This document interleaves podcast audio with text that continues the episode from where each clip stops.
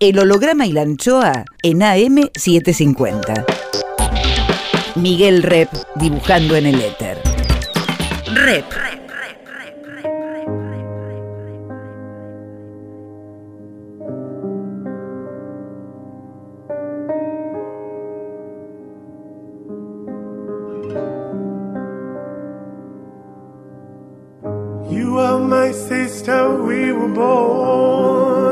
Tú eres mi hermana.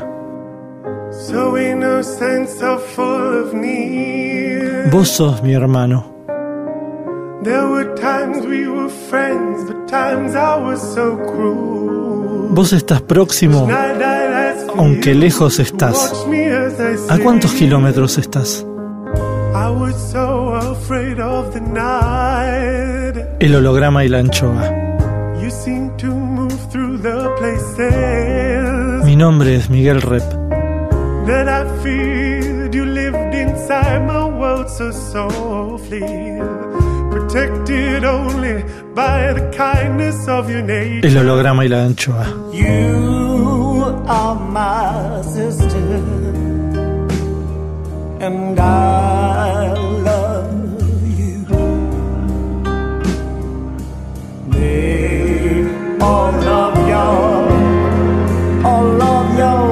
El holograma y la anchoa. Ustedes son mis hermanos.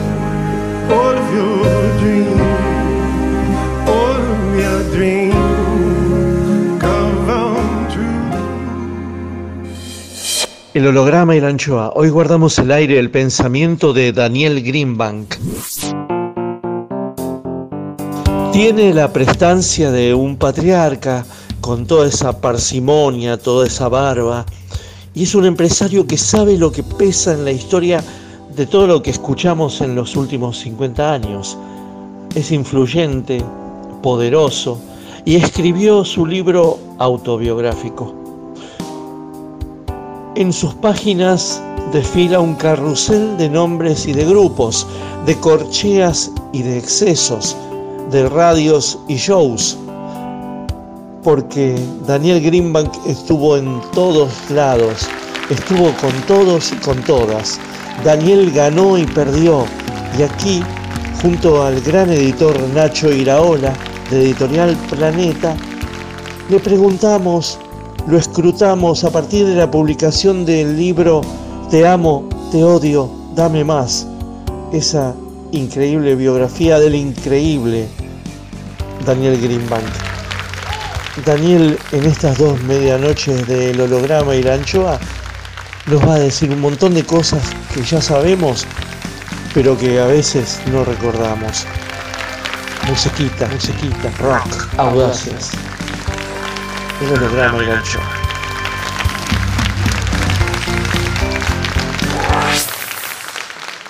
¿Qué tal? ¿Cómo va?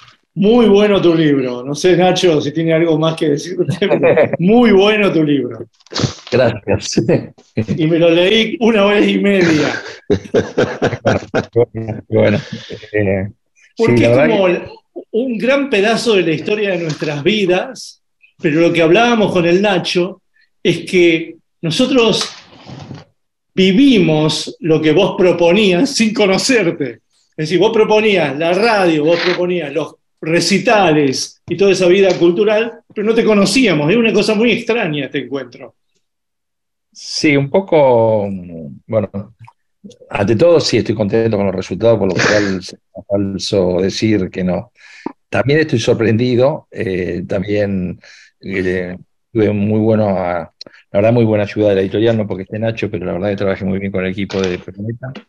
Eh, y, y la verdad que ayudó también la pandemia y la cuarentena para darle una profundidad, eh, permitirme darme un tiempo, porque originalmente, inclusive Nacho lo sabía, era por que iba a hacer un documental eh, y me habían dicho que necesitaba un libro para, para un poco ordenar las ideas, ver por dónde iba.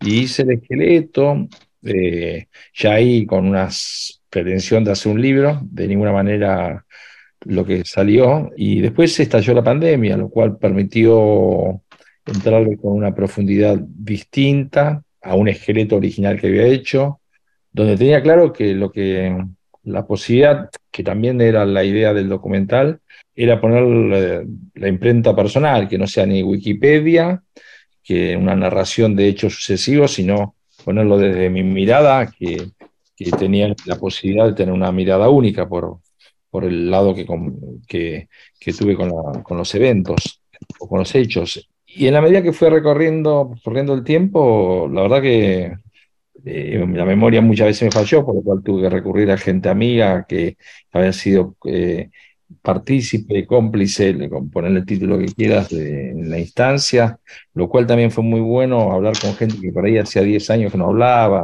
o 20, no sé.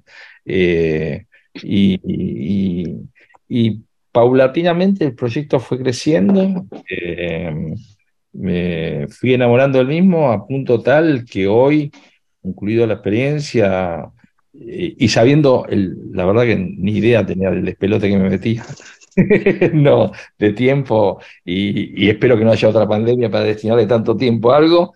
Eh, estoy muy satisfecho y ya el documental entró a ser como algo secundario. Si se hace bien y si no, con el libro estoy más que satisfecho. ¿Y cuál es la década que menos te acordás? ¿Los 80, los 90 o los 2000? Sí, en realidad era.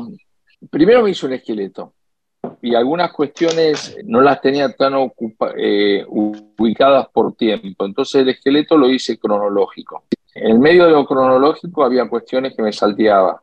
Entonces fue reforzar lo cronológico, reforzar mi memoria, a, haber leído también un par de, de libros que se publicaron en, de música, de historia local, que no hay tanta, tanta o tanta fuente pero sí ir eh, bastante a, a, recortes periodísticos eh, a través de, de, buscador de Google o alguna cuestión así, y por tratar de ponerle una mirada, eh, si le, a ver, tenía claro que iba, no, no hay planes de más libros, de que iba a ser un libro, ponerle la, honestidad que quería, eh, escribiéndolo como eh, con las carencias que tengo como escritor, pero con la impronta personal, o sea, está escrito como, como no tiene sutilezas y, en cuanto a, o a, a, un rebusque de pretenderse un escritor. Eh, para mí ahí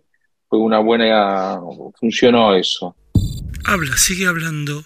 Daniel Greenbank.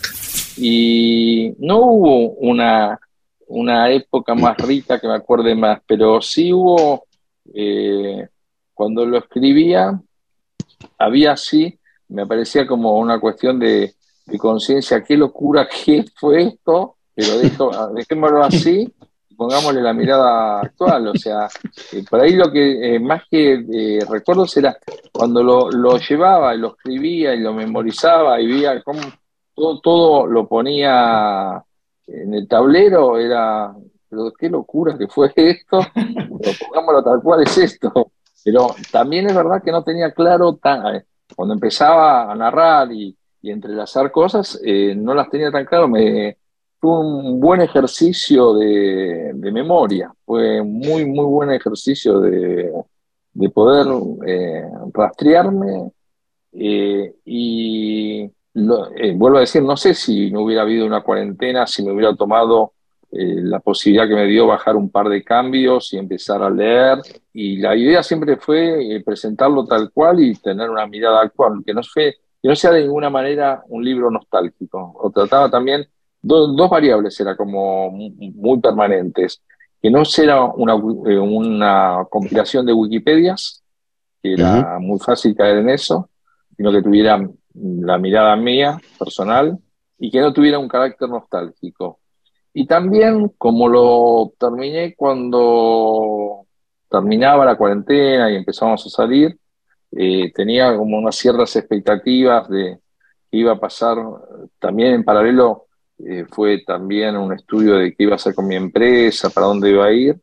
Y, y tenía ciertas miradas, expectativas y que totalmente equivocadas. Eh, tenía mejores expectativas, me pareció a que algo tan grosso como lo que habíamos transcurrido con la pandemia iba a dejar alguna enseñanza y, y no, todo lo contrario. Nada. Eh, nada, no, no que pues, fuimos para atrás acá en el mundo como sociedad en todo sentido. Entonces, eh, ya que estaba escribiendo un libro, me entré a profundizar un poco más en ese tipo de reflexiones que, me parecían importantes, inclusive eh, contradiciendo al final anterior que tenía. Y después también estuvo un ejercicio que, que fue eh, depurar un poco, en algún momento el libro llegó a tener 500, 600 páginas, depurar un poco, limpiar un poco para que no quede, para seleccionarlo ahí. Lo más rico.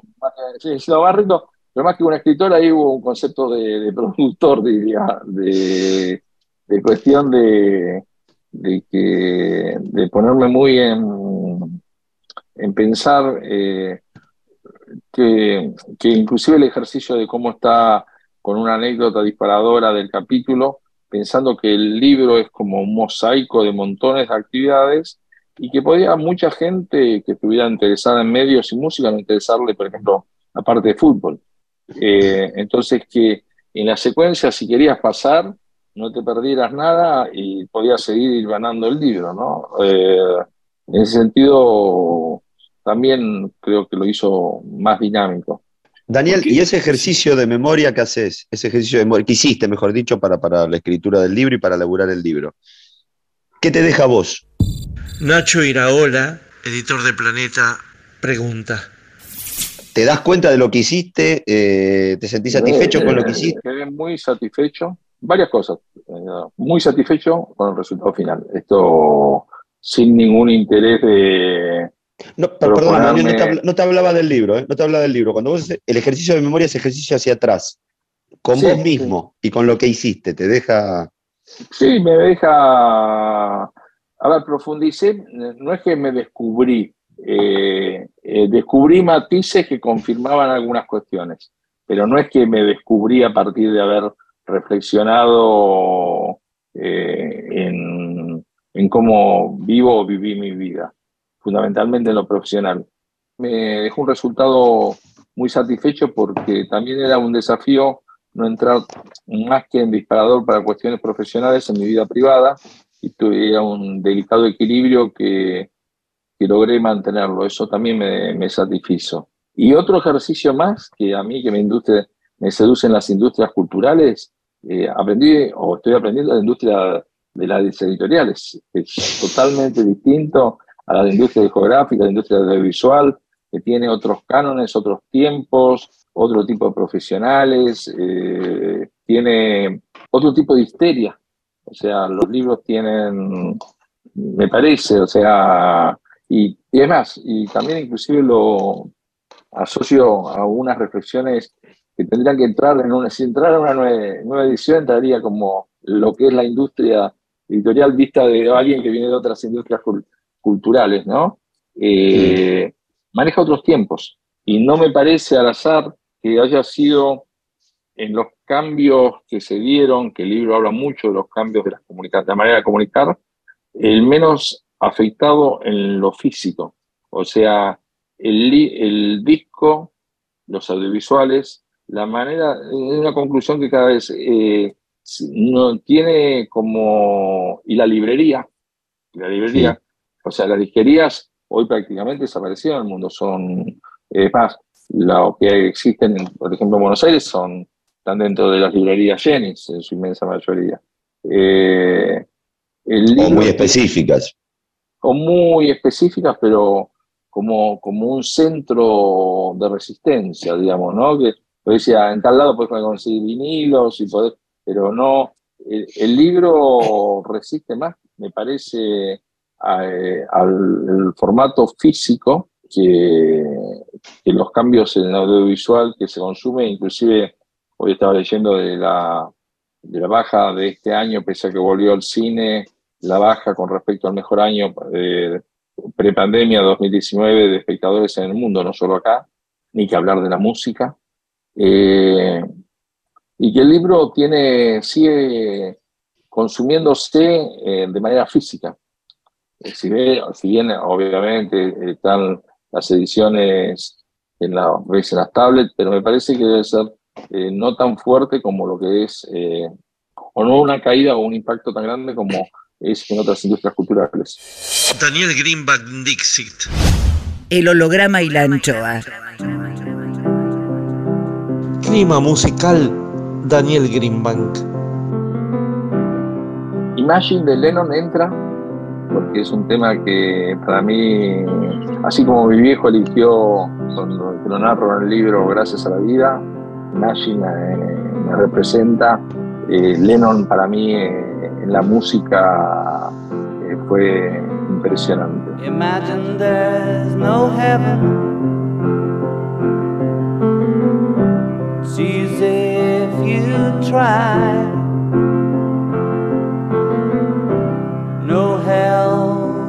Us. Above us, only sky. Imagine all the people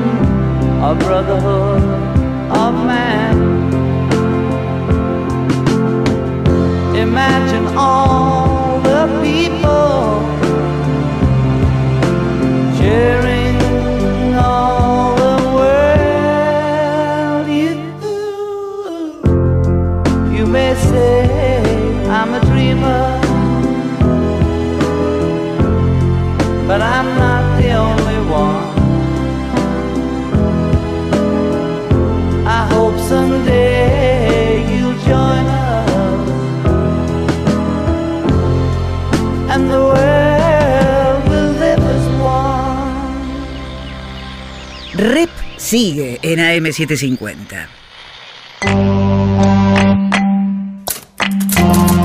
Sin música no se puede. Por Jorge Tanure.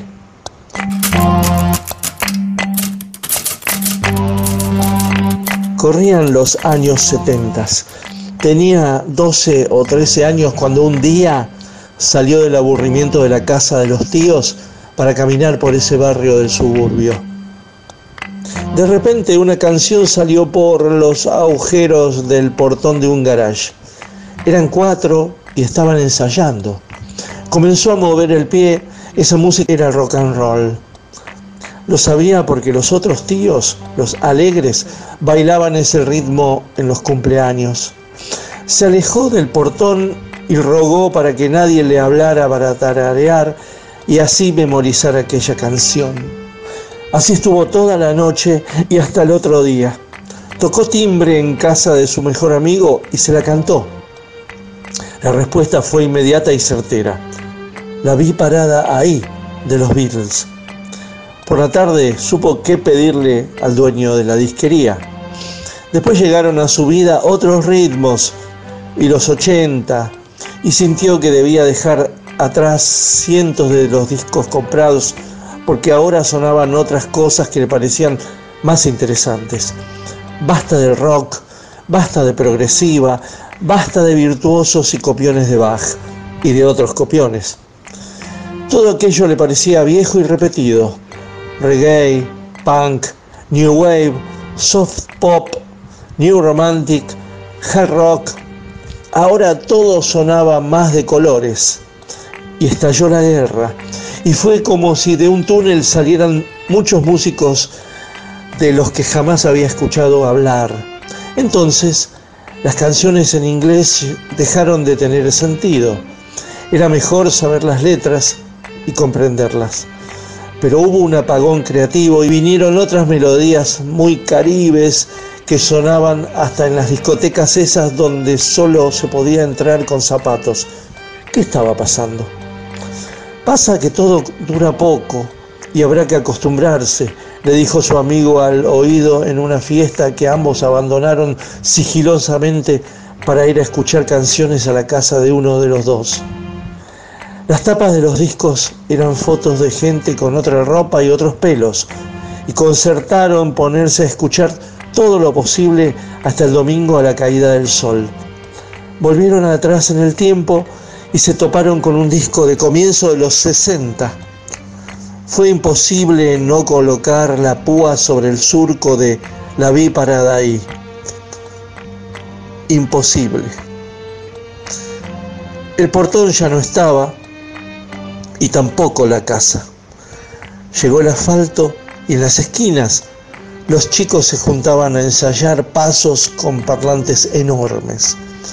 ¿Dónde habrán quedado aquellos cuatro que ensayaban? Qué pena no poder saludarlos. ¿Habrán cambiado ellos también? Sin música no se puede. Por Jorge Tanure. Siga los textos de Tanure en www.jorgetanure.blogspot.com Miguel Rep dibujando en el éter. El holograma y la anchoa. Seguimos con, Daniel Greenbank, empresario, autor del libro Te amo, te odio, dame más. Vos que pasaste por tantas industrias culturales, digamos, ¿no? Es, eh, casi todas eh, audiovisuales, teatro. Eh, ¿Nunca se te dio por lo editorial? ¿Nunca tuviste una veleidad editorial? No. Sí, o mejor dicho, tuvimos un intento fallido de una revista Rock and Pop al principio del año 85. Fue un intento bastante fallido. Y, también eh, mi relación con Hugo Soriani, con Fernando Sokolovich, eh, página surge casi en paralelo con la Rock and Pop. Eh, y, mismo inclusive el Clarín en esa época con el suplemento sí. Entonces, vivían, vivía en paralelo las historias con información, pero no me seducían para abordarlas. Y con el, con el correr y como está hoy la dinámica de, la, de la, industria editorial, eh, menos todavía. O sea, porque. Y es, es, muy complejo, me parece que es muy complejo bajo todo punto de vista. Lo que pasa es que es tan violento el cambio. Eh, hoy justo estaba leyendo un artículo que no tiene que ver con la industria cultural, pero sí con determinadas cuestiones que tendrían eh, que ver que CNN entró a ser un activo muy tóxico para el grupo de Warner y que eh, están pensando en desprenderse de toda la parte de CNN Noticias. Habla de algo muy fuerte en lo que representa CNN como noticiero y, y también en esta independencia de que el medio sea un fin en sí mismo y no un instrumento de difusión política o, o, de, si bien todo tiene que ver con todo es político, sin lugar a pero que, lo, que el medio sea el fin en sí mismo. Entonces, eh, también me parece que el desarrollo de las tecnologías eh, digitales y la renovación y la velocidad con que está también, también cambiando. Eh, anteayer estaba leyendo también un artículo y es más, y mañana tengo eh, mi última reunión antes de vacaciones, es, eh, estoy buscando un community manager, pero con fuerte incidencia en TikTok. O sea, Instagram está haciendo viejo, eh, pero hay artículos que avalan la caída de Instagram frente al crecimiento de TikTok. Lo que estoy diciendo no es algo que me guste, lo que le digo es, mm. bueno, es la realidad. La realidad no es, pertenezco a esta industria y, y tengo que saber por dónde va. Después, si quiero jugar el juego o no, es una cuestión mía pero lo que no puedo es para desconocer la realidad. Y es impactante la dinámica que está teniendo todo, todo en todo sentido la, la, velocidad. Entonces esa pregunta que vos me decís de lo editorial me parece que es más probable que mirase algo para el lado del podcast o de plataformas que de, editorial en sí, en la vieja concepción de la editorial. Más, más, más, más, Daniel Greenbank. Rep en AM750. Pero hay algo, hay algo que a mí me cautivó del libro, es, son esas anécdotas introductorias del capítulo, que son muy visuales. Y hoy, cuando empezamos, dijiste que esto primero, tu biografía era un proyecto documental y que no se hizo. Si pensamos en un documental, armas un esqueleto y después tenés que ilustrarlo con documentos, digamos, con documentos de la época, con fotos, con filmaciones si tenés. Pero en este libro no hay ni siquiera fotos. Es decir, que hay algo muy visual en todo lo que viviste. Hay algo muy visual, inclusive fue una discusión bastante que tuvimos, discusión en buen términos, ¿no? De, de conseguir, yo nunca pensé que el libro tenía que tener fotos. Me parecía que, que había anécdotas lo suficientemente coloridas y por ahí eh, apelé a, que hay también, obviamente también en la escritura, eh, por ejemplo, eh, algunos recitales que, que, no tenían alguna fortaleza anecdótica, están narradas así nomás y hay énfasis en los que tienen eh, anécdotas coloridas, porque esto que estoy diciendo que el documental quedó de lado es algo posterior a estar muy satisfecho con el libro, pero a la vez saber eh, todo el tiempo que requiere, si el libro requirió todo este tiempo, no quiero ni pensar todo el tiempo que me requerirá un documental. Entonces, eh, como tengo mucha actividad, eh, es saber si voy a tener o no tener ese tiempo, porque tengo mucha actividad de laburo, sigo afortunadamente en esta reprogramación que hice de la empresa, están funcionando las cosas, me demandan mucho tiempo afuera, y también hasta, viste, cuando a mí me pasó, en el libro está narrado, cuando algo te salió, eh, suena pedante, pero, eh, pero te, créeme que es sincero, cuando algo, siento que el libro salió muy bien, tengo cagazo que el documental no salga para mí. Entonces, eh, y como nadie me obligó ni a escribir un libro, ni a hacer un documental, y sí tengo mi actividad, digo, bueno, si se dan un montón de variables, pero son tantas las variables, me, puse como una vara más exigente ahora para hacer el documental. Eh, porque quedé muy satisfecho con el libro. Y entonces, eh, si bien uno sabe históricamente que es muy difícil, esto es la historia del cine, ¿no? Que normalmente se habla que muchos libros que son llevados al cine dicen, no, pero el libro era mucho más rico que la película.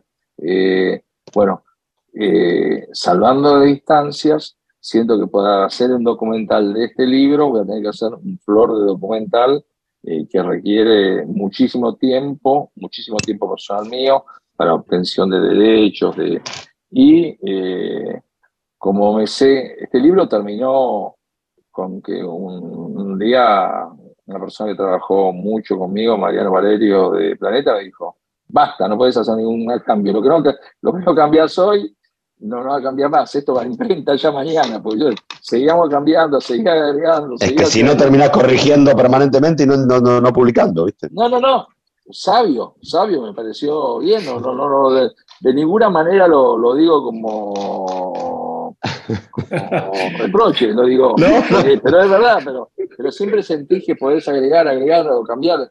Eh, te apuraron, te apuraron como Avalanche, ¿no? No, después de tres años me dijeron eso. Lo que menos puedo decir es que me apuraron, o sea, no, de ninguna manera me apuraron. Nacho Iraola pregunta a Daniel Greenbank. Produjiste todos los shows, trajiste a todo el mundo y demás. ¿quién te quedó, con quién te quedaste con ganas de traer?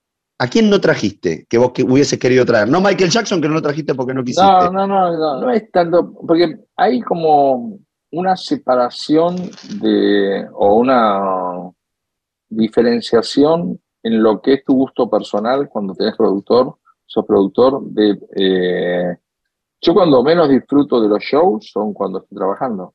O sea, en general, eh, durante toda la historia de todos los shows, yo para poder trabajar tranquilo, porque mucho trabajé con muchísimos artistas que me gustaba, tenía el privilegio y la posibilidad de verlos antes. La verdad que durante el show estás pendiente de un montón de factores que no te hacen gozar como espectador. Eh, entonces, vos cuando lo lees, lo lees, bueno, yo asistí lo gocé como espectador, pero en ese momento, y en general como productor, estás pendiente de un montón de factores que, no te permita, eh, no te permite el relax del espectador. Eso, sin más lejos, en 2017, en un festival web, eh, yo habíamos contratado satélite, estaba tocando Gorilas, uno de los mejores shows que produje en Tecnópolis.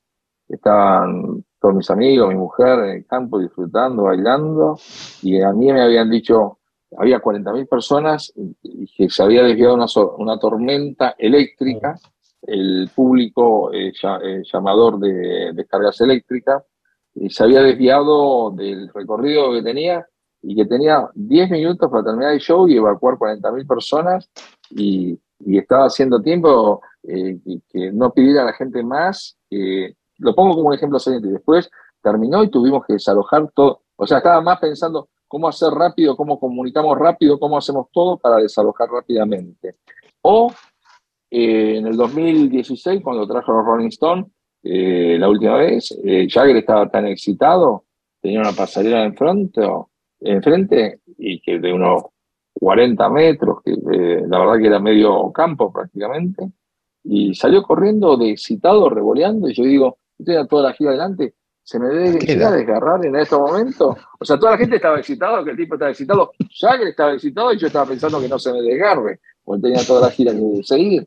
Entonces, eh, a esta, ¿a quién te quedó? Por ahí es a quién te quedó por verlo, pero más que producir, no sé si tanto está tan ligado a, al hecho del goce artístico, del disfrutar como un espectador, porque es, si vos, yo gozo mucho como productor, pero en el momento tengo que estar atento a un montón de factores que son totalmente ajenos a, que puede tener un espectador. No, no, me puedo, eh, yo no, no, puedo chupar, no puedo fumar un porro, no puedo hacer nada. Cuando, eh, estoy laburando, estoy laburando. O sea, es más, eh, me, me, agarra como un después de montar de, toda rutina, el cansancio que me agarra después de terminar un show es como si hubiera tocado yo. O sea, me, hay un, una baja de, de decibeles que la, que la sienten. El holograma y la anchoa. Banda de sonido por Daniel Greenbank. De los Stones, You Can Get Always What You Want, sin duda duda, porque es un tema que me encanta, me encanta escucharlo en vivo, me conmociona permanentemente, me sigue gustando y lo sigo disfrutando. Well, the soul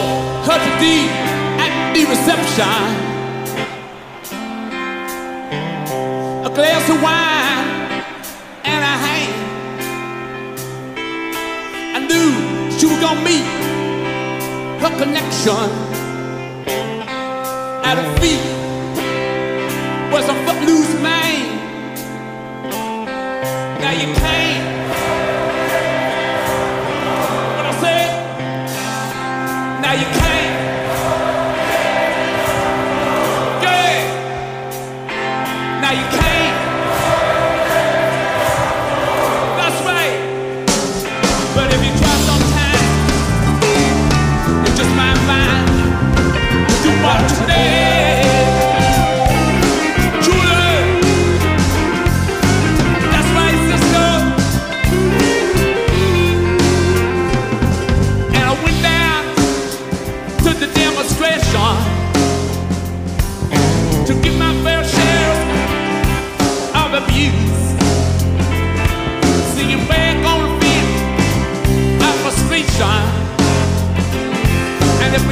don't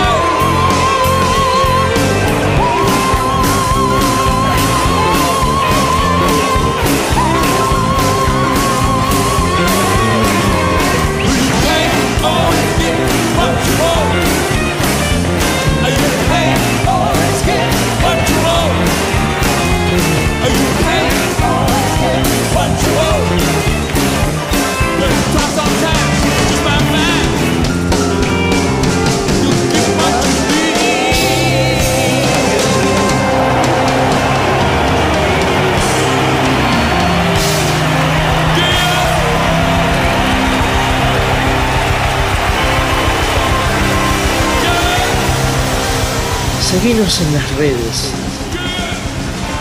En Facebook, El Holograma y la anchoa. En Twitter e Instagram, Miguel Rep. El holograma y la anchoa. Rep. Rep. En AM750. Volvemos con, con, El empresario Daniel Greenbank. Y en tu biorritmo, Daniel, ¿Qué preferís vos? ¿Una, ¿Un Jagger corriendo 50 metros y volviendo? ¿O una Lori Anderson? Un... Es, difícil, depende del artista. Porque hay muchos shows que son concebidos de estadio y son fantásticos, y hay muchos shows que son concebidos más eh, teatralmente. A ver, eh, los Stone, por ejemplo, mencionar, hace tiempo que diagramaron el show pensando en estadio y por ejemplo, Laurie Anderson, verla en un aire, en un ámbito de mucha gente, perdería absolutamente su esencia. Y es más, sin ir más lejos, eh, en el Primavera Sound vi a Björk y, me encanta Björk, pero no me gustó verla en ese ámbito. Eh, Nosotros cuando reinauguramos el ópera, hicimos Björk en el ópera y eso fue un placer, o sea, verla para 2.000 personas era un lujo. Me parece que también tiene que ver con la propuesta artística. A veces hizo Roger Water con esas pantallas tremendas y una concepción de show de estadios. Hay muchas veces que hay shows de que están diagramados para eh, arenas o circuitos indoors en el hemisferio norte y como vienen al hemisferio sur, porque no hay tantas arenas de capacidad, porque no pueden resistir precios tan altos, porque son más caros los transportes, se trasladan directamente a estadios y te das cuenta que lo único que cambió es que le pusieron la pantalla, pero la concepción del show eh, es, como, son diagramas distintos. Entonces, eh, hay músicas que son mucho más intimistas, hay músicas, eh, es más, te mencioné Björk, pero Björk también inclusive está haciendo ahora música pensando mucho en exhibiciones. Entonces, en exhibiciones interactivas que ella hace. Y, tienen que ver con un contexto que rodea eso y que le genera un clima. Por lo cual no, no hay un, te pueda decir esto o aquello, depende qué eh, y en qué contexto. Hay muchos artistas en los cuales están buenísimos que son festivaleros y verlos en otros ámbitos no, son, no rinden tanto. Me parece que no hay un, no hay un parámetro común para definirlo. No, me refería más a tu propio estado de... Depende, porque la verdad que, por ejemplo, ese, esa corrida de Jagger, yo tengo filmado de atrás porque yo estaba esperando que salieran la salida con estaba la policía que los, los sacaba directamente de La Plata, ¿no? Y tengo una filmación de, y una vista de cuando empiezan a tocar Satisfaction, de que tengo un plano a la izquierda, el escenario, a la derecha el público, lo cual es una postal muy distinta de la que tiene vos si está el público de un lado o si sos artista de otro. Yo tengo un tercer plano ahí, eh, eh, en términos eh, de, audio- de- de audiovisual. Y, y- y la explosión de la gente cuando escuchan el riff, lo que pasa en el escenario, es una experiencia visual única, ni- inolvidable, o sea, inolvidable realmente. Entonces, eh, hay mucho acceso a veces a, a cuestiones eh, y algunas inclusive en cuanto al, al poder realizarlas. Eh, cuando por primera vez, en el libro que está en la parte teatral, pudimos hacer experiencias de shows como en Broadway, en Sudamérica, habiendo reformado todo un proceso que reformamos el edificio porque no podía abancar la caja escénica. Arreglamos la escenografía, ensayo, casting, presentás y te das cuenta que lo que estás haciendo te sentís orgulloso porque es algo bueno, es una satisfacción extraordinaria y es una experiencia teatral. Y te diría que cada, yo, ayer se cumplió 40 años de, de show de Charlie en Ferro, ¿no? En ferro. En, en su momento, para mí, en su momento y hoy, con perspectiva de tiempo, fue alucinante, o sea, eh, alucinante. Y también a la vez, eh, en ese mismo 82, estuvieron todos los conciertos de la Ópera de la Negra, que para mí fueran recontra emotivos cada uno, pero en paralelo como productor estaba, en esa época estábamos hablando de teléfono fijo, estábamos recibiendo 20 denuncias de bomba y sabíamos que habíamos hecho todo preventivamente, pero si se nos había escapado alguna tortuga, era un quilombo. Y tener la responsabilidad de, de haber hecho todo el, procedimiento preventivo que sabía, la verdad que es muy difícil que se haya podido colar, eh, no podemos parar y si transamos, eh, no, no nos recuperamos más este espacio que estamos ganando.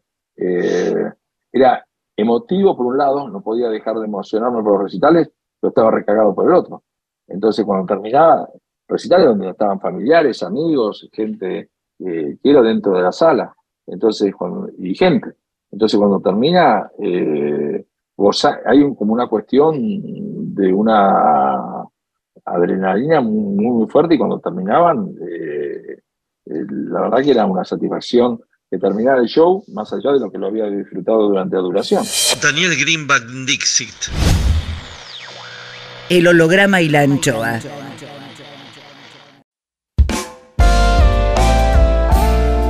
El holograma y la anchoa en AM750. Miguel Rep dibujando en el éter. Rep.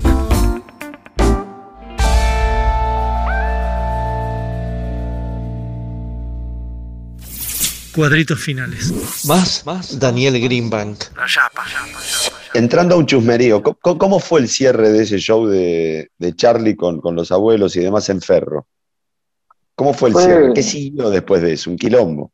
No, porque era, era muy primario lo que había hecho, eh, que había hecho, eh, Renata había hecho el diseño, Renata Yuyen, pero Juan Lépez, que eh, diseñaba escenarios. Padre de ¿cómo se Nardo. llama eso? El padre de Nardo, exactamente, que tenía... Dueño de Palladium. Paraguay, exactamente, un tipo que en ese entonces hacía mucho stand para exposiciones, eh, venía de ese palo y había una empresa muy precaria en efectos comparable con lo que hay hoy, eh, llama Trentuno, y mandarlos, lo- el bombardeo fue algo sencillo, no, no fue, eh, a ver, en la época fue Pink Floyd en, en la luna, no sé, pero... Pero, Pe- Pero en el medio Trentuno era el que hacía los efectos de Calabromas también. Sí, sí, no, no, sí, no, y, no, y aparte con una precariedad eh, impresionante, era totalmente atarlo con alambre todo, pero, pero era lo mejor que había en la época. Y también es verdad que en esa época no había tanto acceso a, información como había afuera, no había presupuestos como para poder traer todo lo que podías traer hoy en un show de afuera. Entonces vos ves hoy cuestiones eh, parece una piñata lo, lo que ponemos al final de- del show de No Bombardé en Buenos Aires con los efectos que hoy se puede lograr en un show, que yo, eh, estadio de Coldplay, eh, por, decir a alguien en forma reciente. Eh, pero está más cerca ah, del final del cumpleaños de, King, de chicos que la, la piñata y se quedan Claro, todos claro. así. Bueno, eh, es real, entonces eh, en su momento fue impresionante, fue impactante, la gente quedó loca, eh, pero yo veía el video que subí, la las luces que tenían de una pobreza que para los tiempos actuales, pero era lo mejor que había en esa época. Es más, cuando yo soy de, de algunas reflexiones que para mí Gusto, por ejemplo, que tan mítico festival, tan, no se debe haber escuchado un porongo. No hay manera que para en esa época 300.000 personas pudieran escuchar y encima no había pantallas. Entonces imagínate 300.000 personas viendo un punto en el espacio y escuchando todo mal. Y, to- y De lejos, Por eso, claro. eh, por eso fue tan anecdótico la película, porque pasaba por la gente la fiesta. ¿Y cuándo empezaste a ver es- la escena actual? Fue, no fue, yo creo que fue una evolución paulatina, no fue como que de un momento a otro eh, hubo un salto que de golpe apareció. Fue una evolución, fue un proceso evolutivo que se, que se fue creciendo, que de hecho hoy, a ver, eh, vamos a, a cuestión del libro. En el libro narro, en el año 77 llené el Luna Par pasando videoclips, videoclips en una pantallita, cuando no existía la televisión color. Si vos decís que hoy vas a convocar a gente para ver videoclips en una par llenando dos funciones, eh, bueno, eh, eh, hoy ya cayó en desuso prácticamente de- en TV, tuvo que hacer programa porque la gente no ve mucho tiempo videos en televisión eh, y, y sí existe YouTube y, y obviamente y tenés videos con, con 200 o 300 millones de visualizaciones, pero que la gente haya asistido en dos funciones a ver videos, te habla un poco de, de la carencia de información de, de otras épocas, ¿no? El holograma y la anchoa. Atenti. Continuará mañana más del empresario Daniel Greenbank. Miguel Rep en AM750. Edición Eimon. Textos Jorge Tanure. Y yo sé que el mundo no es como lo queremos, lo sé de los 10 años. Intenta, produce, consigue. Listo, ahí le mandé. Berenice Sotelo. Gracias. Lápiz y tinta Miguel Rep. El holograma y la anchoa en la contratapa del fin de semana. Sueñan lindo. Miguel Rep. El holograma y la anchoa, siempre contratapa, siempre último, siempre nocturno, siempre allá.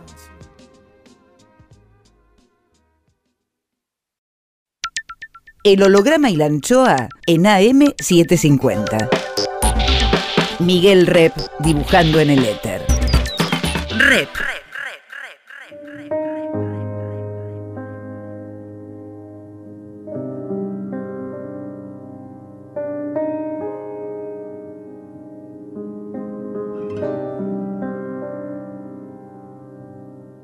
You are my sister, we were born Tú eres mi hermana. so innocent, so full of need. Vos sos mi hermano.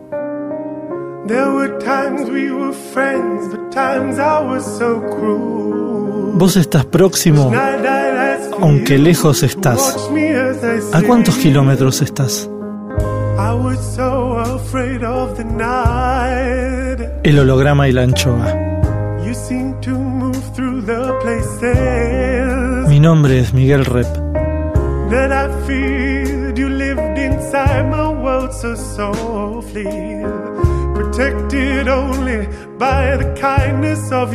El holograma y la anchoa. You are my sister, and I love you. All of your, all of your El holograma y la anchoa. Ustedes son mis hermanos.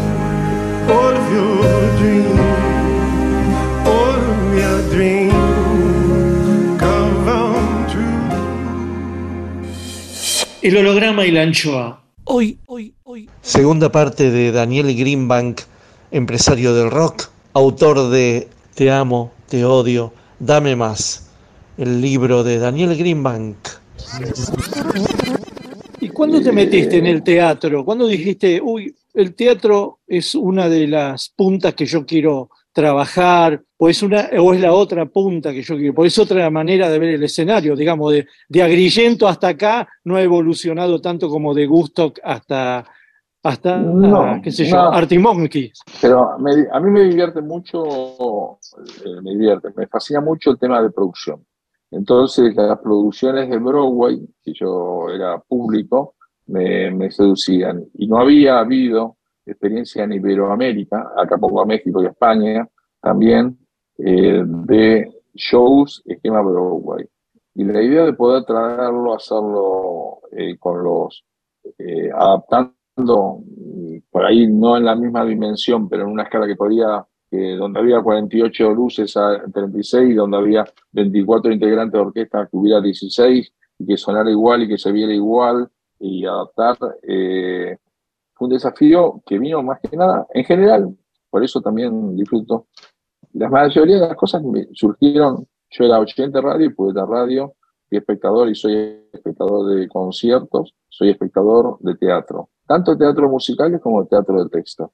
Eh, entonces me surgieron las ganas desde, desde estar sentado en una butaca o estar escuchando una radio, tener una radio. Y, y a partir de, de ponerme del lado oyente me fue más fácil la construcción de una radio la- o las radios. El teatro fue paulatino. El teatro, yo había producido algunas cuestiones menores. eh, es más, eh, en, mucho, encima tengo mucho teatro off también, de tanto acá y off Broadway, que me gustaba. Entonces, pero cuando llegué a las megaproducciones, y encima poder firmar con Disney para traer los, los grandes musicales de Disney, o, o Cameron McIntosh, o Andrew Weber, todo eso, para mí había como un espacio importante, era un lindo desafío, la verdad que era un lindo emprendimiento, porque tampoco había salas, entonces había que encontrar la sala, la locación, reformar el teatro. Eh, en España, por ejemplo, eh, como no se podía tocar las fachadas, o el ópera acá, que era como, es un monumento histórico que no debía ser tocado, con el cielo, con una acústica extraordinaria, mantener eso, pero cambiarle la isóptica porque estaba eh, armado el patio de plateas como para un cine y no para un teatro, que necesitan distinta inclinación, porque el cine mira para arriba, el teatro mira para el escenario. Entonces, todo ese tipo de construcciones son procesos que, tuve la suerte de ir viviéndolo y gozándolo cuando iba ocurriendo. Eh, hay una cosa, perdóname, Miguel. Daniel Greenbank, también preguntado por Nacho Iraola.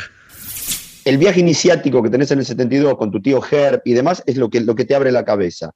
El ir a Broadway es de alguna manera lo que te permite hacer producciones y demás y también conocer gente para poder traerla para acá.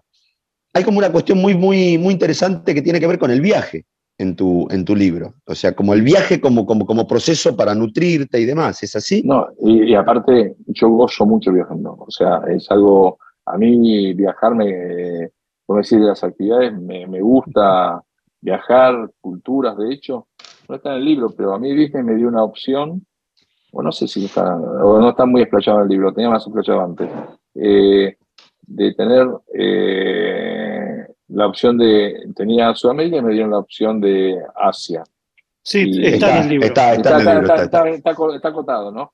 Pero de ir a Asia, eh, ir y venir, me la banqué hasta que me agarró un jet lag de la puta madre y me tuve que aflojar porque se me dormía la, la mano porque, porque iba y volvía de día, por 48 horas a Corea, 72 horas a, no sé, a Indonesia, y, a la vez cuando iba, estaba en ese lugar y decía, bueno, me gusta conocer, conocer esos lugares. Eh, y después no me sirvió para que sí, eso sí, sí, está perfecto. Porque, por ejemplo, me sirvió cuando, eh, después cuando Julio de Iglesias hace el disco de tango, precisamente lo que yo hago con él son cuestiones de Asia, que había experimentado en los mercados, y había conocido empresarios, y había conocido teatros a partir de mi viaje con Disney. Entonces, el viajar siempre, obviamente, yo creo que siempre es, es una escuela extraordinaria que puedo capitalizar. En la industria de, entretenimiento, mi tío por un lado, pero por ejemplo Broadway, el abogado que yo tenía en la parte musical era un abogado de Broadway, que había sido abogado de Fellini, de, de muchísimos autores de Broadway. Entonces también me permitió una eh, familiarizarme con, con la comunidad de Broadway fácilmente eh, con productores, con directores, con guionistas, eh, y un tipo que lo menciona en el libro, se llama Jerry Couture, eh, y que me, me, dio un acceso a otro mundo y entender también el mundo de Broadway, entender lo, cuestiones que son totalmente distintas acá de cómo una buena crítica en el New York Times o una mala te puede destruir o te puede poner arriba. arriba exactamente. Eh, y, eso fueron contactos con gente que tenía una experiencia eh, muy superior a la mía y que me, que me la compartía, por lo cual eran como seminarios o cursos acelerados de aprendizaje de cuestiones que en el nivel local me hubiera sido muy difícil acceder. Más, más, más, más. Daniel Greenbank. Rep en AM750. Una de las cosas que hablábamos con Nacho de por qué aprovechamos mucho de, la, de, los digamos, de las producciones culturales, la industria cultural que vos promoviste durante todos estos años, estas décadas, es que no te cruzábamos y bueno, y es porque vos sos empresario y nosotros no lo éramos. Pero una de las cosas que te queríamos preguntar, ¿vos fuiste un hombre de la noche? Inevitablemente trabajaba de la noche, eh, por lo cual hacía, y en las giras, fundamentalmente, y las giras fundamentalmente eran más de derrapar que, que estando en, en Buenos Aires. Eh, no, no me, no soy, debería decir, no, no, no soy un hombre que se puede decir, un, hombre de la noche, lo que se define un hombre de la noche, no, y un pero un tipo que vivió bastante de noche, sí. Hay una diferencia para mí entre las dos cosas, pero no me no me, no entraría en lo que es la definición de un hombre de la noche. Daniel, hay una parte que es buenísima en el libro, que es todo el, el entuerto con, con Prince. Esto es una historia alrededor de una fiesta que el tipo pretende y demás, que vos lo contás muy bien y que en un momento no se la haces y demás. Pero hay algo que me quedó picando. Yo vi la presentación en la Ditela, eh, estuve ahí presente. O sea, y vos en un momento decís que había venido todo el mundo, porque esto era en enero, con lo cual eh, Buenos Aires estaba desierto, no había nadie. Esto en plan chusmerío absoluto y si querés, ¿quiénes habían vuelto? ¿Quiénes se habían venido y estaban cholulizados absolutamente con Prince? Fuera de los músicos, ¿eh? Fuera de los músicos. El mundo modelos, actores, pero el mismo código que tuve en el libro lo muy bien. los reportajes. No, Está muy bien. Viste que señala muy poco. Sí, sí, sí, poco nombre, está bien. Porque, porque fui a, a- a la anécdota donde me abarcaba a mí y, y a ver, pero lo, Prince era un sex symbol en esa época tremenda, o sea, Punta del Este yo creo que la cantidad de gente que vino eran aviones y aviones privados que venían a llevar el show de Prince, grande grande. Eh, y era, estaba en su máximo apogeo, una figura desde lo artístico gigante, desde muy peculiar, muy extraordinario, en una época muy creativa del tipo. El tipo era, el tipo fue un genio, o sea, vas a ver la anécdota de, de- de- sin duda, fue un genio, ¿no? De los grandes, grandes de- que tuvo la, la- la historia del rock. Y con la- Aparte en un momento en el cual estaban fanatizados todos los, todos los grandes, o sea, Spinetta, Charlie, Fito, todos tocaban Prince. Era unánime, unánime e influyó a una generación de músicos de manera que era, era impresionante, era impresionante. No, como pongo en el libro, la prueba de sonido de esas tres horas fue de lo mejor que vi musicalmente. No eh, lamenté, también te da bronca eso, ¿no? Que haya hecho un show tan corto cuando había sido tan grande la, y tan larga la prueba de sonido y tan virtuosa. O sea, porque hay Es que no haya quedado que- registro, ¿no? No, No quedado quedado registro. en esa época no había, no había móviles para, para. Además, en esa época hasta se impedía entrar con grabadores y cámaras a Claro. los recitales. Eh, eh, pero fue glorioso, o sea, y tenía una banda impresionante. Eh, y, y los, que, los pocos que lo pudimos ver, la verdad que tomamos una dimensión de Prince eh, inolvidable. Eso que cuando vos me decís ahí, ahí en esa prueba de sonido pude gozarla eh, con un privilegio de poder estar en el campo como productor. Eso, si no era productor, eh, como tenía que esperar hasta que probase todo el tiempo que él quería, lo gocé muchísimo. Pero en ese ensayo él repetía mucho, cortaba el tema, volvía o, o Zapó, probaban temas.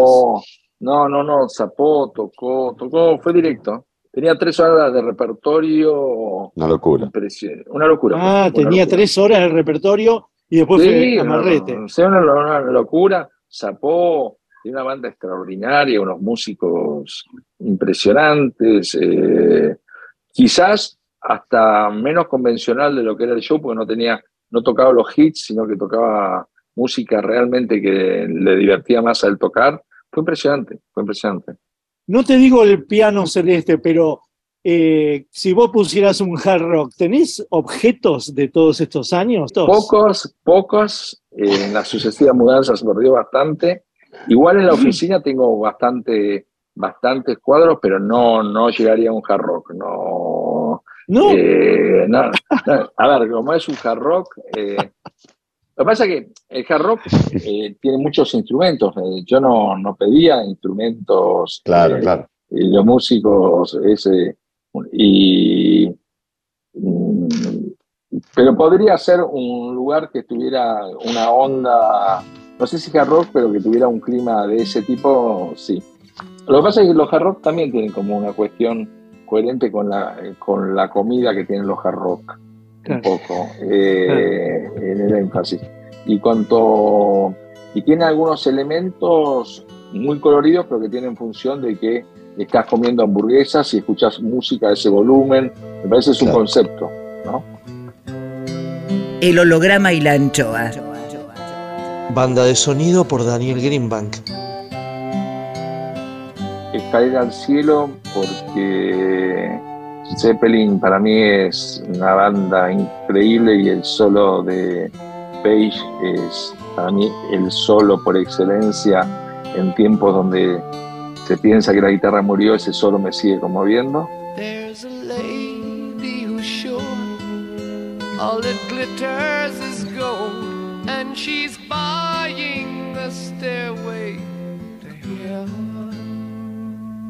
When she gets there, she knows if the stores are all closed, with a word she can get what she came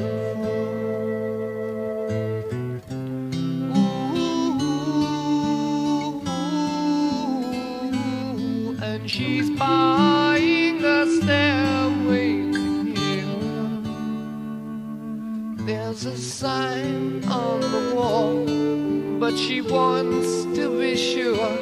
Cause you know sometimes words have two meanings. In a tree by the brook, there's a songbird who sings. Sometimes all of our thoughts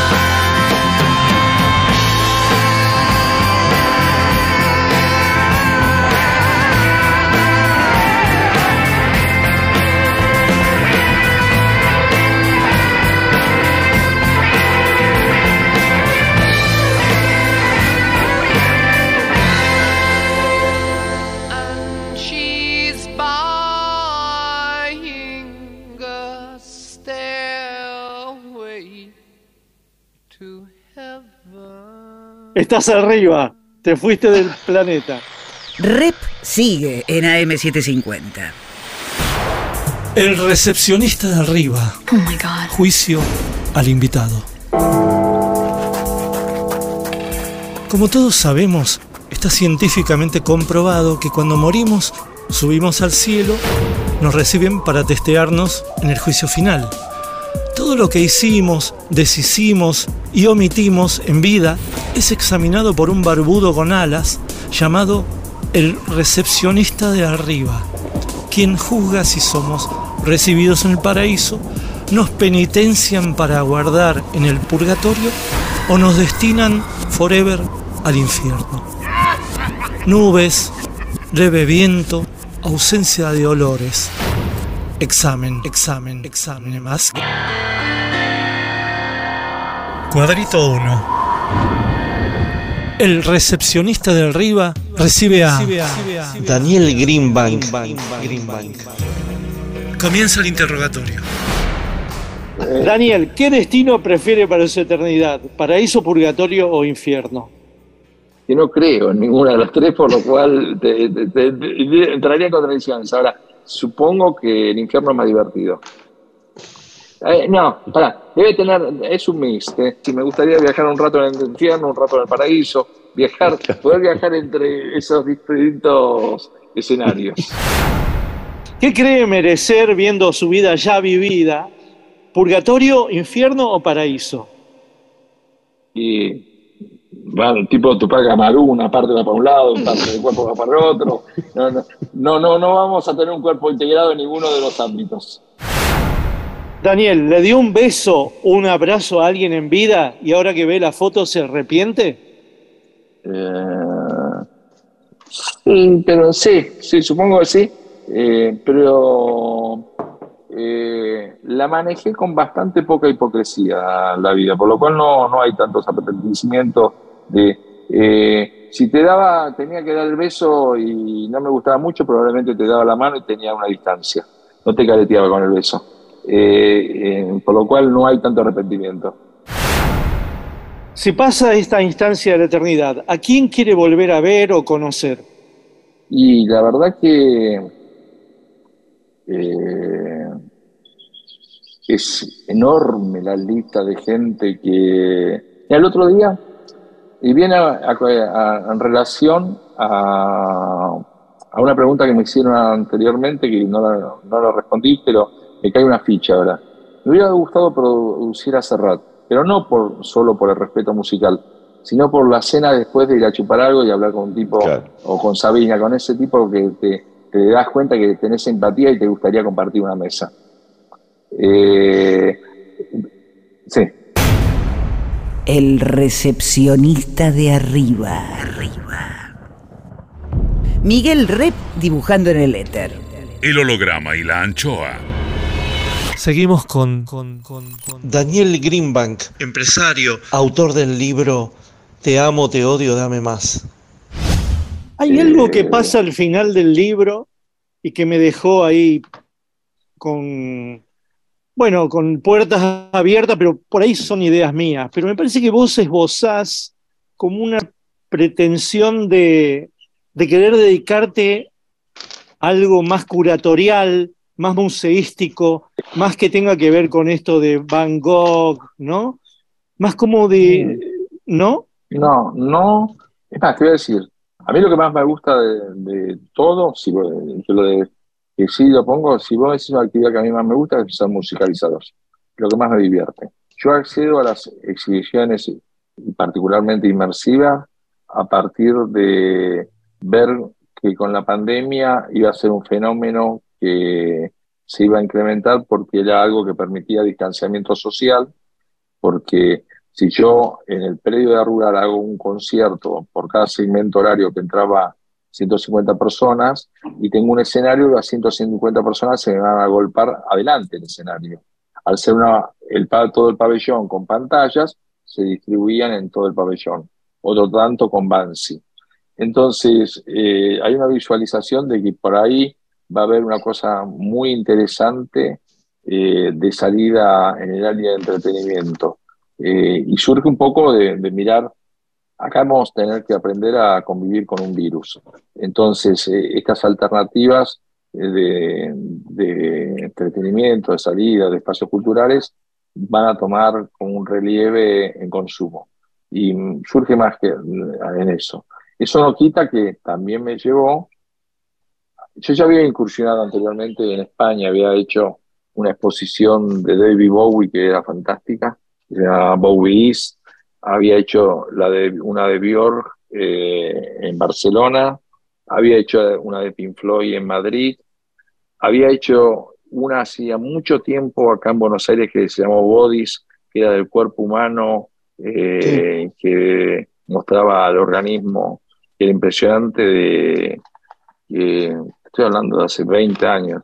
O sea, había tenido, eh, había intentado alguna vez traer la de Tutankamón, de las momias, o sea, había tenido un approach, pero eh, en la pandemia tomé claro que por ahí las exhibiciones iban a tener como un espacio dentro de la escena cultural más fuerte de la que tenían a- anteriormente. Pero no es como, eh, es más, me declaro profundamente ignorante en cuanto a la pintura, no, no soy un, eh, si vos me decís, en general no soy un gran consumidor de museos cuando viajo. Daniel, a lo largo, a lo largo del libro hay, hay un personaje que atraviesa permanentemente el libro con idas y venidas, que es eh, Charlie, Charlie García. Eh, Nacho Iraola, editor de Planeta, pregunta. y el otro día, en la presentación de la Ditela, que estuvo buenísima, eh, esbozaste una razón de por qué tanto enojo termina teniendo Charlie, que es esta cuestión, al ser un genio, al ser un genio musical y demás, no haber tenido proyección internacional. ¿Cuál crees que es la mentalidad de Charlie al ver ahora lo que pasa con todos estos pibes, Woz, Duki y demás, viendo esa realización de lo que él no pudo? Es muy bueno y no lo pongo sobre Charlie, lo pongo todo en una generación.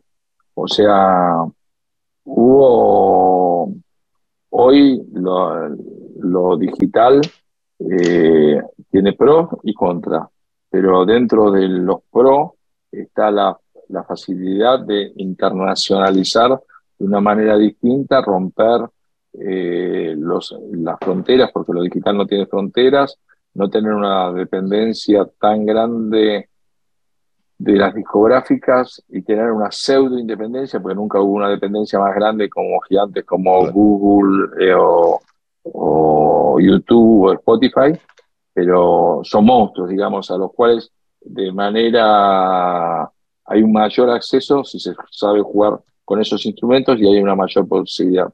Y, y- y veo como una, en general lo, lo veo como una, una cuestión de, de choque de dos mundos y de dos culturas. O sea, eh, hay como una pseudo frustración de mucha gente que entiende y que yo lo, también lo doy convalido como que, y con Charlie, como bien vos decís, lo puse como un ejemplo, Charlie hoy hubiera tenido una internacionalidad que no la podría nunca haber tenido en esa época.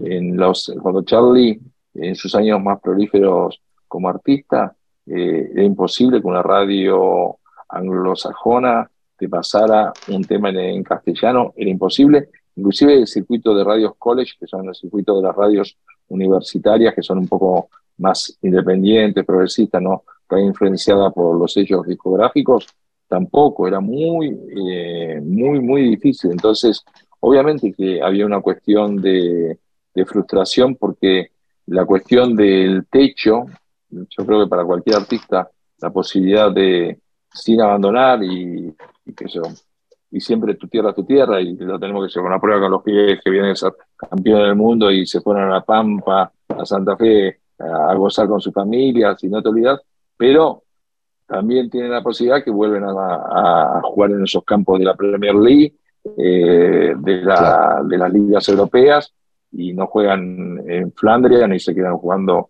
en Central Córdoba de Santiago Estero.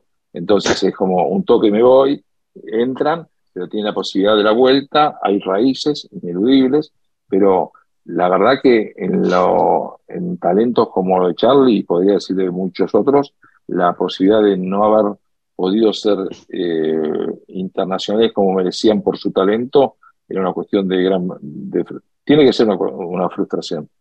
Tiene que ser Pero una frustración por- Pero entonces eh, la escena musical es siempre una escena de novedades. y son dinámicas. La, la escena musical es absolutamente dinámico. Eh, yo, mm, en realidad, en el libro, las dos actividades que yo me dedico más, que son los medios y, los en- entretenimientos barra cultura, lo que tiene como, como denominador común en los consumos es la dinámica del cambio eh, y, y cómo se comunica. Entonces, eh, hoy el acceso que está teniendo una generación talentosa, no es casualidad que Argentina está produciendo tanta música que tiene repercusión internacional, pero son talentosos, pero también tienen como un vehículo de comunicación que son las redes que agilizan esa, ese talento. Y ese talento también existía en el 80, pero no existía el instrumento que lo pusiera eh, eh, con acceso a difusión y divulgación en otros, eh, en otro, en otros mundos, ¿no?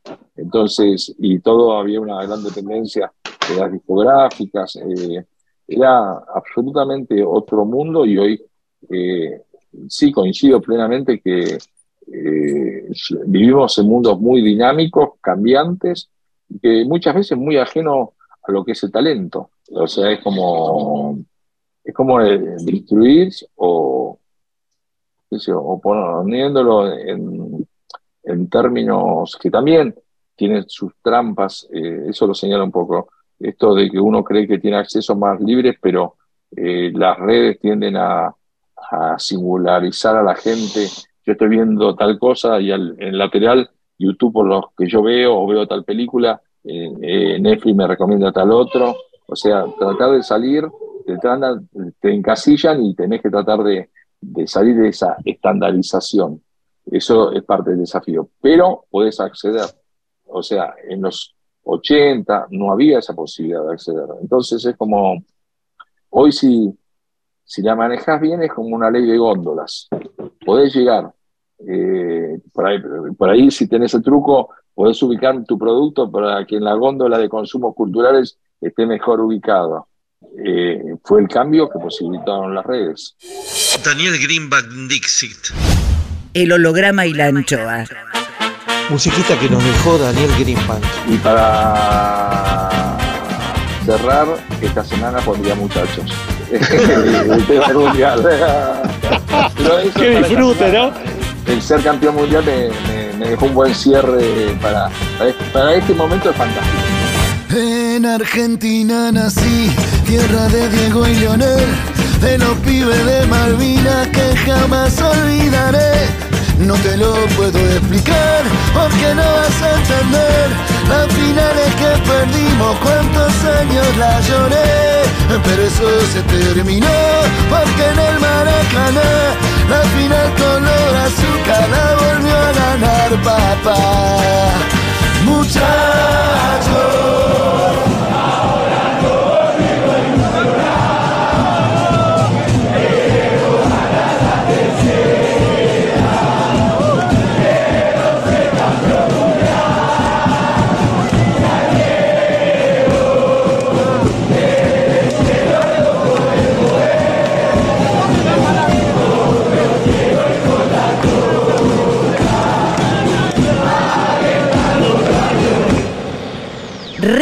Sigue en AM750. El recepcionista de arriba. Oh my God. Juicio al invitado. Hay gente que espera entrar en el paraíso, pero hay muchos en el paraíso que esperan que entre cierta gente. Cuadrito 2. Continúa el interrogatorio a Daniel Greenbank. Greenbank.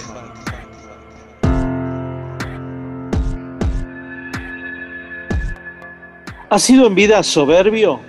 Sí, sin duda duda. Sí. Eh, pu- pu- pude, pude haberme creído muchas veces, eh, pude haberme eh, confundido en cuanto. Y también pude haber tenido una autoestima que a veces, habiendo caído, me ayudó a levantarme. ¿Ha sido en vida envidioso? No, la verdad que envidioso no. no me, no, eso no. ¿Ha sido en vida mentiroso? Lo necesario para sobrevivir. ¿Ha sido en vida procrastinador? Eh, en general me equivoqué más por hacer por dejar que por dejar de hacer. ¿Ha sido en vida celoso? Mm, en algunas cosas, pero muy, muy poco. Muy no, diría que no, muy poco. ¿Ha sido racista?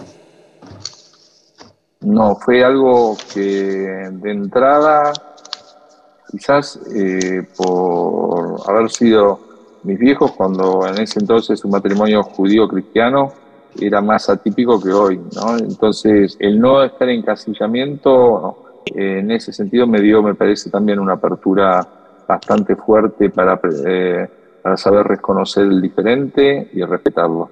Y con el tiempo se convirtió en una militancia del antirracismo. O sea, con el, con el trayecto de la vida fue, es- y sigue siendo, ¿no? Fue, es una de las luchas más profundas que yo llevo adelante. ¿Ha sido optimista? Soy optimista, sí. Sí, absolutamente. ¿Ha sido pesimista? Soy pesimista también. Y soy un cóctel de las dos cosas. ¿Ha sido en vida dilapidador? Sí.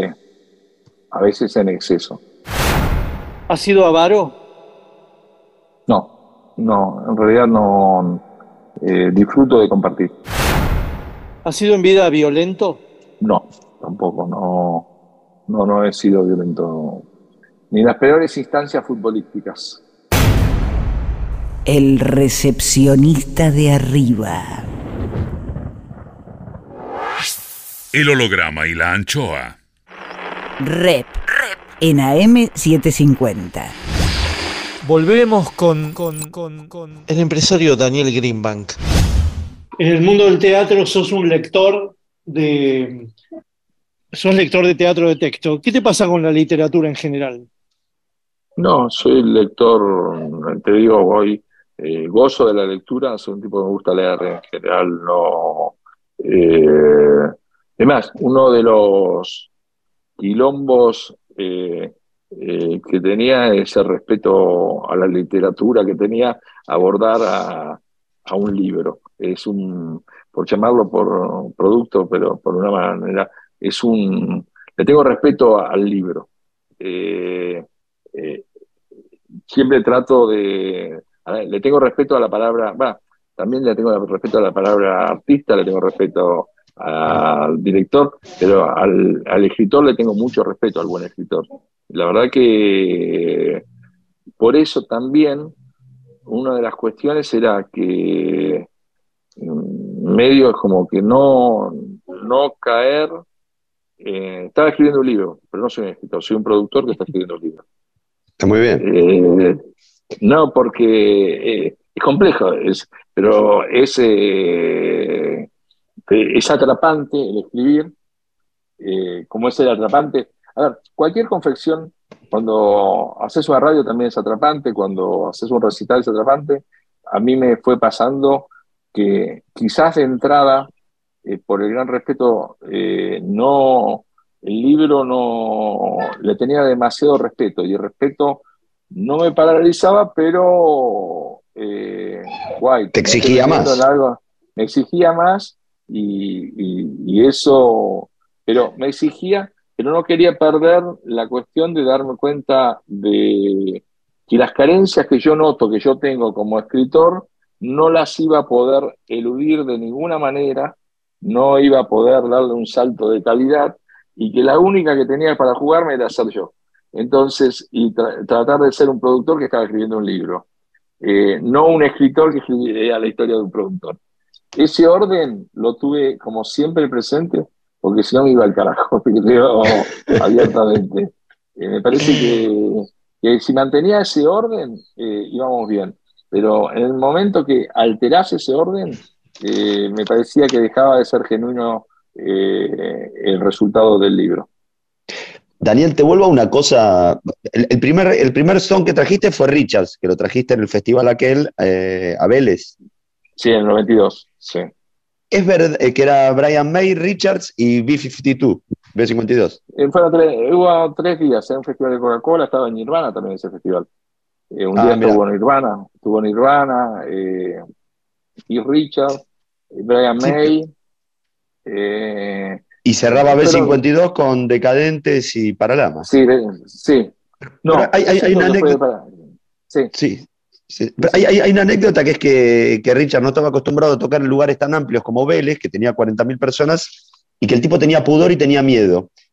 Eh, y que por eso se alargó el recital del show de Joe Cocker, eh, porque el otro no se animaba a salir. Y que estaba toda la cancha No, no, no, literalmente. no, no, no, no. ¿No el fue orden- así? El orden, no, no, el orden era ese, estaba asignado. Y, y de hecho, eh, no, Richard, eh, Richard tenía experiencia de estadio, por lo cual pánico escénico no tenía. No, no, pero manera. en plan solista, ¿eh? En plan solista. Sí, no, había un mito. estaba sorprendido. Me acuerdo que la, la gente gritaba, este año toca Richard, los años, el año que viene tocan los Stones. Miren, miren cosas hermosas, miren qué emoción este a- año toca Richard, el año que viene tocan los Stones. Eh, y no, estaba sorprendidísimo, él y su banda. De hecho, eh, de, tenía sí una banda muy curtida, eh, y, pero no tenía, este, lo que tenía era una gran sorpresa. Tenía una gran sorpresa, pero tenía una profunda convicción de lo que estaba haciendo musicalmente. Estaba muy contento con la banda que tenía. Ok. De hecho, después con el tiempo, de Spencer White, el actual baterista que reemplaza a Charlie Watt, viene de la banda de Richard. Totalmente. eh, Steve Jordan. Steve Jordan. Eh, exactamente. Entonces, eh, sí, Daniel, ¿tenés las pilas recargadas? ¿en qué sentido? ¿Para laburar? Sí, Sí. esto, la verdad que estoy disfrutando. Este fue un año de mucho disfrute entre las exhibiciones. Haber armado un equipo nuevo para la parte de management y haber vuelto con Fito, que fue una experiencia extraordinaria, muy gratificante, eh, con el amor de, después del amor, eh, haber hecho un show que nos satisfizo mucho, una gira que nos satisfizo mucho, haber ido, yo, para mí, haber producido un show en Radio City, me, yo me emocionaba, entrar a Radio City, fui tantas veces como espectador que ahí entrar a, a- y hice el tour como turista alguna vez, los primeros viajes a Nueva York, y entrar eh, produciendo ahí me no dejaba de conmoverme, me, tenía conciencia que estaba eh, tocando de costado, pero en otra liga. Eh, eso se debe ser como, como un jugador de fútbol que, que entra al Bernabéu, eh, o Claro. al Camp Nou o al Wembley, o sea, eh, y, y las exposiciones fueron muy satisfactorias y también me, eh, a ver, firmé dos talentos jóvenes nuevos, una Chita y otra Lugay, y estar produciendo discos y estar seleccionando repertorio, me sigue divirtiendo mucho. Me, y, en base a esto que me sigue divirtiendo, y ahora lo que tengo para el 2023, que es eh, muy de desarrollo de, de repertorio latino en el hemisferio norte, eh, me, son lindos desafíos, me, me, me, me motivan, estoy muy motivado. La respuesta sí, estoy muy motivado, muy pila, mu- mucha, y, muy pila y con muchas ganas, o sea, siguiendo disfrutando mucho de lo que estoy haciendo. Nacho, ¿tenés algo más? No, solo agradecerle a Daniel, de un placer enorme haber laburado con él y, y el libro es, es- es realmente espectacular y muy, muy. Nada, agradecimiento a- primero a Daniel por el libro y a vos, Miguel, por, por invitarme a esta entrevista. El holograma y la anchoa.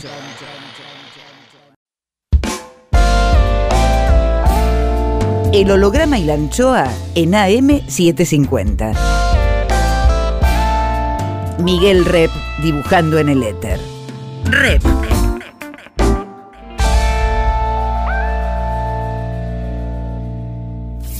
Cuadritos finales. Más, Daniel Greenbank. El recepcionista de arriba. Oh my God. Juicio al invitado. Según pasan los años en capacidad hotelera, el infierno tiene más problemas de alojamiento que el paraíso. ¿Por qué ocurre esto? Cuadrito 3. Termina el interrogatorio y se procede al veredicto.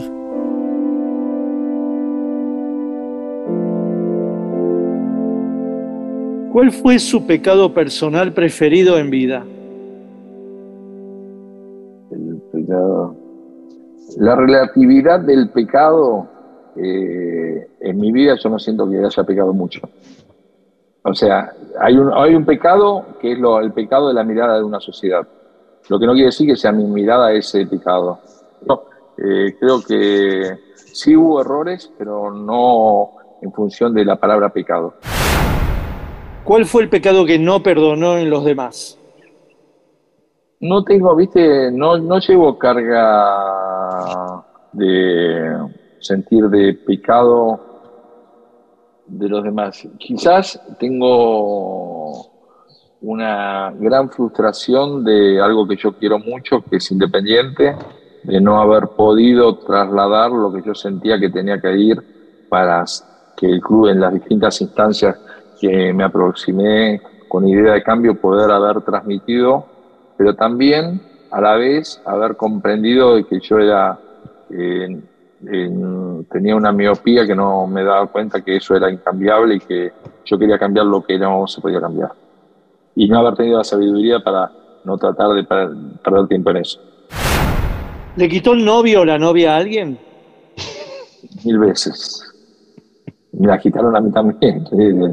En ese juicio, a ver, nadie quita nada a nadie. Eh, Hay una dinámica, nadie es propietario de nada, en ese sentido creo que hay una cuestión de formatos que son dinámicos y que van cambiando. ¿No? Es más dinámico todavía que las industrias culturales o que el entretenimiento, que es los sentimientos. ¿Se murió rebelde o dócil, Daniel? Mientras haya eh, el mundo que yo vivo, prefiero morir rebelde. Y la rebeldía ya, cuando tenés hijos, no es solo por vos, es que queda a la posteridad. Entonces, eh, no, no puedo dejar de, de tener eh, una cuota de rebeldía, aún aunque a veces estratégicamente me lleve a, a quilombos o a reflexiones para que me metí en eso, pero es más fuerte. Sigo pensando eh, en empoderamientos que, que puedo sentir para cambiar cosas. A full rebelde. ¿Qué le faltó por hacer? Infinidad de cosas, infinidad de cosas. Eh, creo que en general son más miradas macro, pero que no, no, no, que no dejan de, de- En lo profesional puedo decir que muy pocas cuestiones, pero en lo personal eh, creo que todos tenemos mucho para hacer en un mundo que particularmente a mí no me gusta por dónde está. Veredicto. Sopesando cuidadosamente las respuestas del señor empresario y vislumbrando en sus palabras una catarata de experiencias, generosidades, audacias, excesos, apuestas, luminosidades, ominosidades, moral y civismo, mucho rock y mucho Disney, paternalidades y legados, por todo ello sentenciamos a Daniel Greenbank al purgatorio, Purgatorio. Que iba a seguir gestionando shows de los increíbles, de los interesantes. Dejo constancia, el recepcionista de arriba. El recepcionista de arriba. Che, bueno, muchas gracias. gra- que tengas buen no, viaje. Gracias a ustedes por su tiempo, no, un honor. Chao, Nachito. Gracias. Gracias. Daniel, Miguel, nos estamos viendo. Un placer. Que anden bien. Chao, chao. Chao, gracias. El holograma y la anchoa. Miguel Rep en AM750. Edición Eimon. Textos Jorge Tanure. Sí, para algunos es más horrible que para otros. Es injusto el mundo, es una mierda. Intenta, produce, consigue. Listo, ahí le mandé. Berenice Sotelo. Gracias. Lápiz y tinta Miguel Rep. El holograma y la anchoa en la contratapa del fin de semana. Sueñan lindo. Miguel Rep.